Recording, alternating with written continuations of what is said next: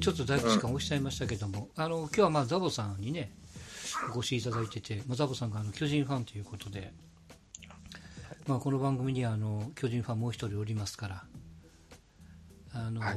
阪神ファンでもいろんな阪神ファンがいるんで、当然こう、はい。巨人ファンもいろんな巨人ファンがおるやろうと。うん。いうことで、まあ、その辺をね、ちょっとこうお話ししていただきたいと思いますけども、おはい。あのーえザボさんっていつ頃から巨人ファンなんですか？平成元年ぐらいでしょうか？あまだ浅浅い、意外と浅い。30年、それでも30年ね。うんはい。藤田巨人あ。だから、東京ドーム元年ぐらいからですかね。うんはいはいはい。あその巨人の前にどっか好きだった球団はなかったんですか？それまであんま野球見てこなかったですね。ああ、なるほどね。うん。あじゃああの一発最初から巨人ファンと、はいはい。そうですね。えー巨人ファンになった理由ってどこなんですか？理由ですか？あーあーであのーそうですね。好きになった、うん漫画のね、あのうんうんサブキャラクターというか、ああの敵対するキャラクター、あ清原が主役の漫漫画がありましてね。それの、うんそうですね。の、はい桑田くんっていうのがダークヒーローでしてね。うんうんそれが、あのー好き、あの、なんだろうな。好きだなと思って好きになりましたよ。あと、父も巨人ファンでしてね。はいはいはい、はないるほどはい。はい、そういうことがありました。え当時からずっとその同じ同じ島にいらっしゃったんですか、当時からずっと島根ですね。はい。えーうん。じゃあ周りのお友達も意外と巨人ファンが多いと当時は意外と巨人ファン多かったような雰囲気がありましたけどね。阪神と巨人が、そうですね。阪神、巨人、広島ぐらいですかね。あー、はいあ場所的にねそうですね。うん。なるほどねうん。阪神が多かったかな。はい。えーいや谷氏が横浜に入ったから横浜応援します的な彼島根かなんかやね確かこ郷野川高校の出身うん。ですってね。あー生まれはまた違うところなんでしょうけどね。あれは広島あ、広島なんですか。あー出身はね。そうですか。あーあーいや、えー谷繁のいた郷野川高校が甲子園出た時は、島根県はずいぶん盛り上がってたことは覚えてますよ。はい。ベスト8ぐらいまで行ったんでしたっけね。違ったかなうん。なるほどザボさんにとって巨人の一番好きなところってどこですか、好きなとこか。うんどうすかね。好きなところ。うん、そう。好きなところ気に入ってるところ気に入ってるところか。ううん。上昇球団でいようとし続けるとってると。どこが好きでしょうか。はい上昇球団がため、維持しようと、まあはいシステムにしてもお金にしても、うん、まあ、いろんな方法を使う。う んはい。あの、こだわりですよね。うんはいはいあそういうところは、もう一本筋が通ってるかな と思ってたりします。はい。逆に苦手なところってあります、苦手なところは、苦手なところ、そうですね。特にはないですかね。うん、あ、そうですね。だから、ちょっと前ぐらいは、若い、い子使わないなっていうのは、うーん、とは思いましたけど、最近はよう使うんで、そこの辺は解消されましたかね。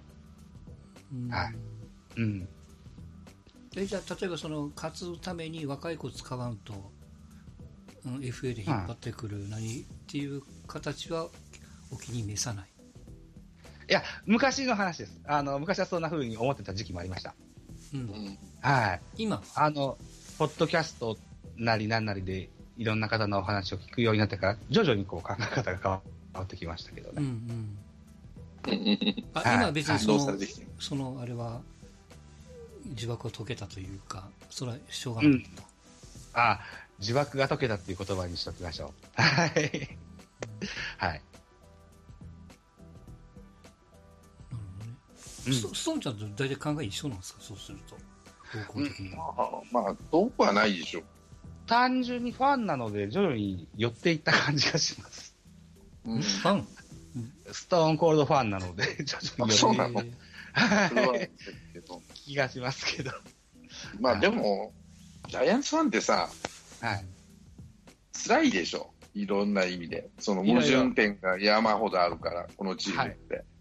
あの、矛盾点はあるので、つ自分の中で辻褄を合わそうとすると大変ですけど。うんまあ、合わそうとする、まあ、しなくても、まあ、してもいいんだろうけど、ジャイアンツファンって結構ね、修行がいりますよ。はい。うん。簡単じゃないですよ。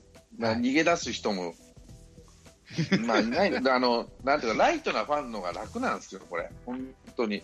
こんな、あの、インターネット、あの、スカイプ通じて喋ってるようなやつはね、本当辛いですよ。はい。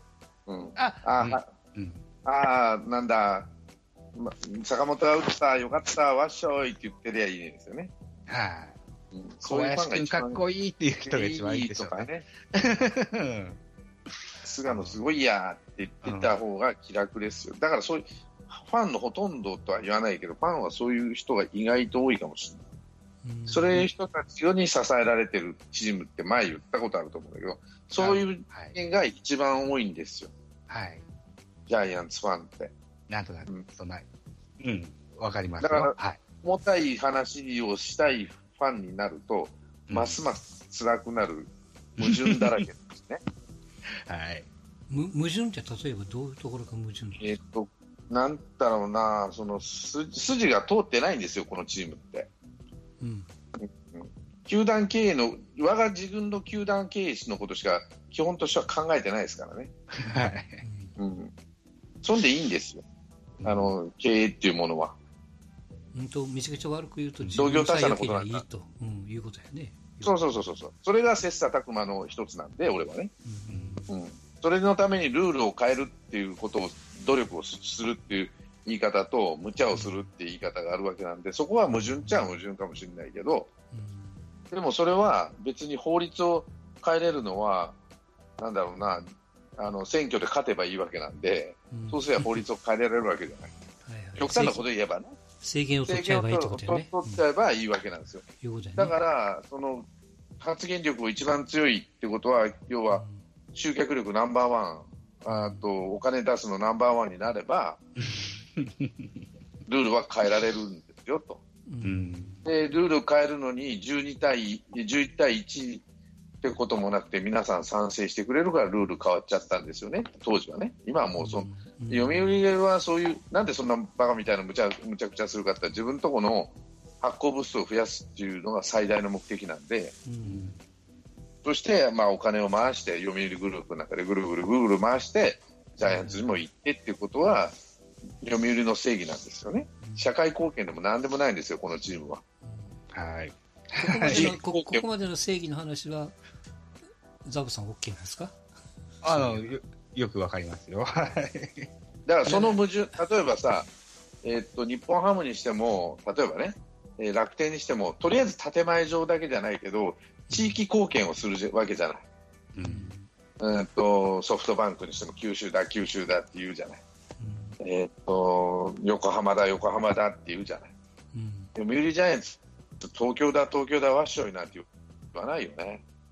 東京のために何の貢献もしてないんですよ。まあ別にする人もないと思ってるんだけど、俺は。あれあの昔はユニフォームに東京って書いてたじゃないですか今でも東京ですよ。あれはだから東京のプライドがあるわけでしょ？プライドまがああまあプライドもあるし、あれ東京オリンピック始まるから、うん世界的にもそっちの方がいいんじゃないってアンダーアーマーが、アンダーアーマーが変わった時になったかな、東京に戻したかな。うんうんアディダスの時はずっとジャイアンツだったんですよ。そうだね、うん。ジャイアンツ、ジャイアンツだったんですよ。うんで、東京オリンピック始まるから東京、アンダーアーマーは東京推しなんですよ。うんジャイアンツっていうより東京って名前でドーンと T シャツも作ってるしね。あ、そういうことなんですね。うん。で、あの、オリンピック始まるからっていうことで東京推してるんです。あ、乗っかったわけですか。そうなんです。えでそれまでは読売は、その、なんていうかな、読売って名前を一つも出さなかったんですよ。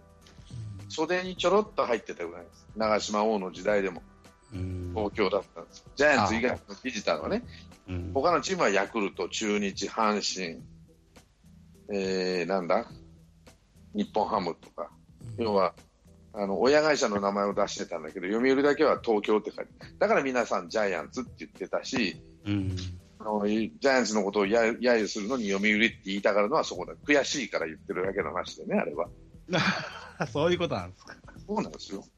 あでも世間は巨人って言うじゃん、あ。はい。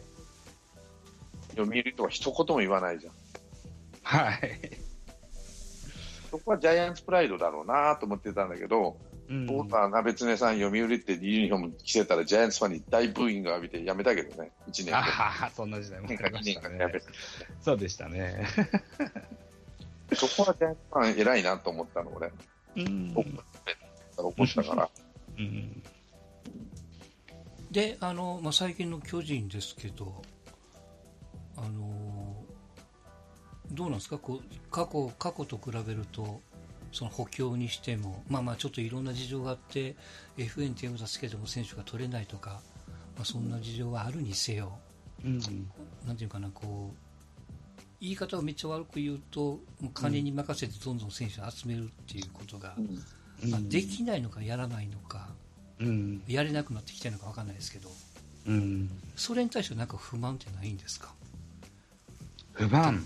うん。うん例えばそのソフトバンクがバレンティンをガッと10億で引っ張るみたいなね、はあはあはあはあ。いやいや巨人も手挙げてもよかったんじゃないのみたいな。うん。あのー去年は美馬と誰でした？鈴木大地でしたっけ？うん。うん。えー取りに行こうとして、これを振られてしまいました。うーん、おそらくこう、巨人がに仮に入ってたとしても、三輪がローテに入るのか、鈴木大地がレギュラー出るのかっていうのは多分、微妙なポジションだったような気もします。あの、自分がてレギュラーとして出れるところというか、美味しいところで出れるというか、そういったところで選ばれた、ああーから巨人は振られたのかななんていうふうに思ったりもするんですが、あー果たしてこの、いやさっきそう巨人先発が足らないって言ってたじゃないですかはいはいはい、美馬なんかもっとガンガンに取りに行ってもよかったんじゃないの？って思ってましたけあ、それは中身は分かんないですよ断ったその巨人がはい。高い金出したのにはいダメだったみたいなのがあったのかも分かんないけども、うん。今ね、もう他に出玉がなかったってのもあると思うんですよね。うん。何そこまで一生懸命したことは思ったので、まあまあ、それはそれでえとは。ぶぶっちゃけザボさんってあんま巨人の悪口あんま言いたくない、そんなことないですよ。あそうなんか気使ってます、大丈夫ですか？そんなことないです。大丈夫です。あの気使ってないですよ。いやもももっと取れるとは思わなかったですか？そのまあ、よここでもちょっとたまに話出ますけどパ・リーグではい一方ではソフトバンクっていう球団があるわけじゃないですか、はい。であの12球団の中でやっぱり巨人的にはこう一番にならんといかんみたいな、はい。まあ、他球団、僕の阪神ファンの私からしてもそれはもう巨人は上を目指さんといかんやろともちろん阪神も目指すんですけどもはいはい。なんかそのい一番になるその気合がちょっとずつなんなんていうかなないですよ。なんか薄れてきてるというか、切ってない。うん、なんかそれにこう不満はないのかなと。いや、もうしょうがない。これってなんで一番を目指してたかってわかります？正力松太郎の時代はわかるんだけど、うん鍋常が死にかけてるから。鍋常さんがおらん、あの人の野球の情熱ってのは半端やなかったんですよ。ううんん。ジャイアンツファンは鍋常をあがめ立てまつらなあかんぐらいですよ。俺から言わせれば。はい。本当に野球の情熱、あの人すごいよ。はいあんだけ嫌われてね、あんだけボロカスに言われて、それでもや野球関係、もうめんどくさいの俺やめとくわって言わんなんかって、最後まで付き合ったよな、あの人。うん。球界発展じゃないよ、ジャイアンツ発展のためですよ、一番は。それでいいんですよ。それイコール球界の発展になっていくと思ってるの、俺はね。うん。そのおかげで孫さんも金出さなやらなあかんと思って、金出して、ね、まあ、ま、真似したかどうかはちょっと置いといて、うんね、そういう経営者がどんどん来たじゃないですか。やっぱ金出さなあかんでと。どのチームも。うんってこってってことは裏返しをすると鍋つみたいな人がおらんのが不満やっていうことにはならないですか、まあ、それ。今、サラリーマンよ。うんあのち、あの球団、あの会社っていうのは、要は、オーナー企業、オーナーさんは、勝力さんはおるけども、もう勝力さんの力はないわけですよ。うん例えば、うん中日新聞は大島家と小山家、2つが力があるから、これが交互に持ってって、いまだにその力を持ってるので、そのそれを主導にしてっていうことはできるけども、そのじょあの今、読売ってチームは何になってるか、読売っていう会社って言って、まあ、調べているわけじゃないけども、もうほとんどサラリーマンに近いですよ、皆さん。サラリーマン社長だからオーナーがコロコロコロコロ変わるよ、今見とったらジャイアンツ。今山口さんやってあるけど。はい。鍋常の後ったら何人変わっとると思ってる。だからあんな情熱を持った人がもう読売連いないんですよ。もういなくて当たり前なんですよ。うん。だってあんだけ嫌われて世界中、日本国中から嫌われてでもジャイアンツのことをようやらなあかんって言ったりさ、まあこれははっきり言って裏返した酔っ払ったところに朝日新聞の記者が飛び込んでね、あの言わしたところが多々あるんですけどね、俺には。それに乗っかったバカどもがいっぱいおるわけなんですけど。ね。で、あの人の情熱がなくなった途端に、ね、丸ぐらいでしょ、まともに超大物を取ったのは。それまでは本当に大物を取りにどんだけ金使ってでもいいから行けと。まあ、売り出し取ったっていうのもあるんですよ。今、超大物ったみんなメジャー行っちゃうから、うんその売り出しが少なくなったかもしれない。うん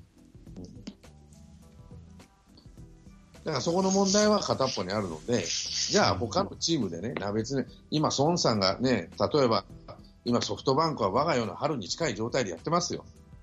これも何年続くんかになって、孫さんが仮にね、もうお年になってきて、情熱が失せたらどうなるんや。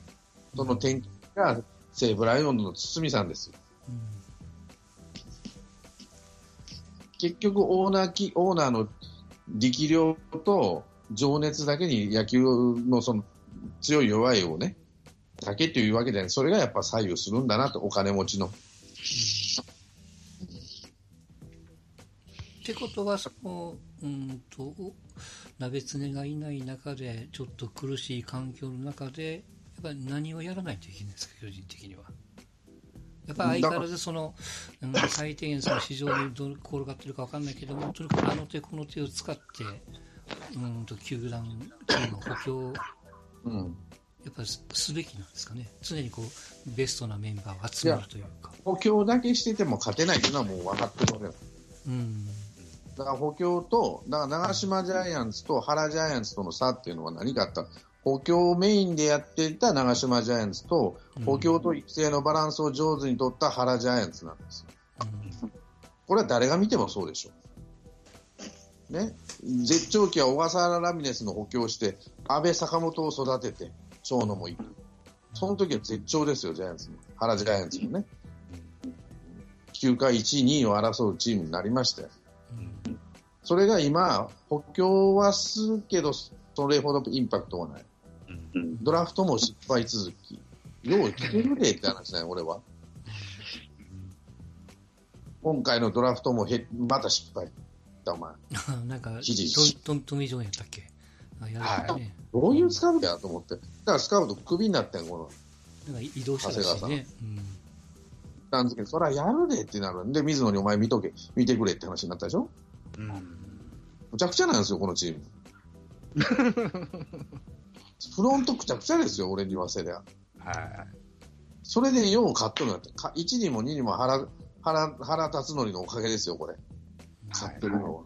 だから原辰徳が抜けたと、4年、3年連続、どんずべりですよ。かわいそうなのは吉吉信やけど。い。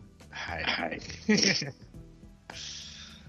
まあ、じゃあ、あの、ザオさん、その、腹をずっと頼ってるわけにもいかないじゃないですか。そうですね。年も取ってくるし。はい。じゃあ、腹の後がもう育てんといかんですわね。だから安倍晋之助を無理やり引退させてまで、二軍監督やって、俺の下で頑張や覚えろってやってたの。これは長嶋一茂も、長嶋茂雄もやったわけなんですよ、原辰徳に対して。はい。ただ、ちょっと外に出してやった方がいいかなと思うけどね、書いてね。だから、もしかしたら、なん安倍だけど、高橋由伸戻してくれんかなと、俺はファンとしては思ってる。ちょっとだけ。そうですか。うん。うん。ダボさんいかがですか？今の話。ああ、だから原の次、もう一回高橋がやって、その後安倍っていう話ですよね、ストーンさんの話は。うんうーん、うん、それは、うん、悪くないと思うんですけどね。うん、安倍が長いこと二軍監督で我慢できるのかどうかっていうのもあるかもしれないです。一回外で、あの読売の、あなんか日テレの解説でもさせていいんですよ。うん、2年ぐらいね。うん、うん、うん、それからヘッドコーチやらせるか。うん。あ、ヘッドコーチね。うん。この4番かエースかが監督をしないといけない時代っていうのは、いつまで続くんですかね。ずーっとでしょ。ずっと続きますかね。だから、ああるとすれば、うん。菅野は監督になるかもしれんけど、坂本はないかな。あ、そうですか。うん。ああ。逆に、ザオさん的にはその、なってほしい監督像みたいな、この人がなったらいいのにみたいな、なんかあります？監督像ですか？うーん。僕も一時ね、うん、例えば、河合が二軍監督で調子が良かった時代は、河合とかやってみても面白いのかなとか思ったこともありますけども、うん長く続く4番かエースの監督像は、続けれるだけ続けたらいいかなって、最近は思うようになってまして。うん。うん。あの、それは、それはなぜに？成績がいいからですか？成績がいいからじゃなくてね、まあ、長い歴史が、うん。あのーこう、無無理やり途絶えさせなくても、あの、できる人がいるんだったら、続けてもいいのかな、なんて。大変不敬な話でありますけども、万世一系主義なんですよ。え？万世一系なんですよ、うちのジャイアンツは。うん天皇家と似たようなところがございましてですね、大変。うん。断系主義じゃないけどね、うん。よーく見てたらね、高卒の監督って、もう大打者、もうなんか功労者的になった人も、うん、2人と、あと、もう緊急的な堀内だけなんです。よ。あと全員大卒なんですよ、ジャイアンツの監督。戦後ね、うんねただし戦戦前の中島さんとかちょっと置いといて、戦前でも慶応だからですよ。で、水島、川上は高卒、長島、王高卒、藤田、うん原、ね。で、今度、吉信、原、堀内だけちょっと違う。堀内はちょっと緊急的なところであるけど、うんそうすると、高卒、大卒の4番なんですよ。要は、川上王は、まあ、もう、なんていうか、国民栄誉賞的な人なんで、それはさ、せなしゃあないってなってくるわけね。本来は、松井秀喜やったと思うんですよ。うんそうですね。原の次は。はいところが松井が嫌がったのか、はい。何なのかわからんけども、多分あの、国民栄誉賞を到達した時に読み売らしてくれって頼んだと思う。うん松井が嫌がったと思うんですよ。いろんなまあまあ、でもあれでもちょっとおまけ的なところあったもんね。長島に渡したいがためにみたいな。いや、俺は長島死んだ時かなと思ったもん。あー逆にね。うん。原、あの、松井は本当に良かったかなと思うし。うんって考えると、その、本当に順番が崩れたのもあそこやと思うね。うんスーパースターのもう国民栄誉賞的な4番バッター、大貞治とかさ、川上哲治はもう、で、な松井秀喜、高卒で選んでいいのはこの3人。だから、えらいブランドなん、あの、お高く止まってるチームなんですよ。監督選びから何から何まで。で、こんだけ勝ってるのはもう奇跡なんですよ。はい。奇跡的に近いわけですよ。だって、その監督さんって、長島も外れてるし、はまあ、外れて、まあ、100点ではないし、うん大貞治はまだ、大英の時はいい、大英とかホークスの時はいいと思うけど、ジャイアンツ時代はひどいもんだったからね。はい。なあなんでひどかったんかね？やっぱりね、自分ができないことを押し付けるっていうところでイライラしてたっていうのがあったんでね。あの人もうんものすごく気短いですから、うん王さんって。汗すぐピッチャーにもあるでしょ交代、すぐピッチャー交代変えたから、香取、香取、明日も香取でね。そうですね。えそのその王さんが多分ホークスへ行ってうまくいったっていうのはなんでなんですか？経験なんですか、泥にまみれだからですよ。うん最下位になって、最下位になったことない人なんだ、あの人。野球で。泥にまみれて、やっぱ一から作り直して、卵を投げら、生卵を投げられて、はい。そんな経験したことないですよ。国民栄誉賞まで取った人が。うん。で、一から、まあもちろんいろんな野球の情熱もあって、一からやり直して、あと、根本さんというす素晴らしい人との出会いがあったんです。で、あの人と一緒に補強して、で、良くなった。だから読売にはその力が、根本さんみたいな力がなかった。根本さんのおかげで今でもホークスはバンバンだったでしょ？西武ライオンズだって今でも、だって40年か50 40年以上前の話だけど、まだその恩恵ではないけどさ、辻なんかそういうところがあるわけなんだから、あの人の影響っていうのはやっぱ素晴らすごかったよなと思って、球界の土台になってるね、ライオンズ。えジャンコさんはあれね、ホークスファンの時は王さんが監督だよね。そうですね。うんはい。印象どうだったんですか？そのさっき村長も言ってましたけど。うんまあ、巨巨人時代はなかなか難しかったんでしょうけど。巨人時代そんな知らないんですよね。正直、監督時代も含めて。でも、まあ、まあ、まあ、チームがとりあえず弱かったからね。うん、どう最初はね、どうしようもないチームだったんで、その、うーん、で、まあ別に采配もそんなにすごいような感じも、まあでもね、チームが弱いから、采配もクソもない、うんうん何に期待してたのかな、願ったことだかな、とか、ドラフト戦略はうまくいってそうな気はしてたから、うん。いや、やっぱりあの、トレードとかさ、バンバンやってたじゃない？うん。あチームの入れ替えをさ、ね根本さんはじめね、根本さんがやっぱりやって、根付かして、で、お金の使い方を覚えさせて、あっていうところは、大英時代はあったと思う。そうですね、秋山まあまあ一茂ってことですね。秋山が来た瞬間じゃないですかね、変わるから、まず、なんとなくで、思った片のは。っぽで、要はチームのスター選手だった佐々木誠、村田を出してでも、うん秋山、渡辺富、だからそういうふうに血血の入れ替えをしたわけじゃん。上昇チームから来てもらうと、しかも、ね、主力選手に来てもらう。まあ、来てもらうというか入れ替え。まあ、それはそれで佐々木も向こうで大活躍するわけだから、うんウィンウィンの関係の、だから、西武時代にやった田淵光一を引っ張ったのと一緒ですよ、あれやり方。うんでしょ？西武もあのライオンズってクソみたいなチームやったんがさ、クラウンライターライオンズは。福岡から石本をあの追い出されたみたいなチームを拾ってさ、あのー堤さんが。で、一からやん直して、最初は根本さんも自分で監督やって、うんで、田淵引っ張ったり、うんでそ片っぽでドラフト戦略なんかすっごい成功してんじゃん、あの人。うん西武ライオンズはね、あの当時はもうめちゃくちゃですよ。プリンスホテル入れて、そこから迂回経さしたりとかさ、なんだ、松沼兄弟を引っ張り込んだりとかさ、うんむちゃくちゃでしたよ。あんな読売なんか全然かなわんかったもん、当時は。でそうあそういうあそのそういうシステムを覚えて金の使い方、ドラフト戦略、うんとチームの運営をこう、まあ、マスターした王をやっぱ読売って戻さなかったじゃないですか、まあ、戻さなかったのか本人が嫌がったのか分かんないですけど、あれはなんでかと、長嶋、長嶋茂雄を取ったから、ジャイアンツ、読売は。あうんやっぱり 2, 分の1なんですか、そこは。そうですね。で、あの時なんで長嶋茂雄を取ったか、鍋常は。J リーグが怖かったんです。共存はなかったんですか、なかったね。絶対ないと思ったうんわ。で、王もそれを選んだわけ。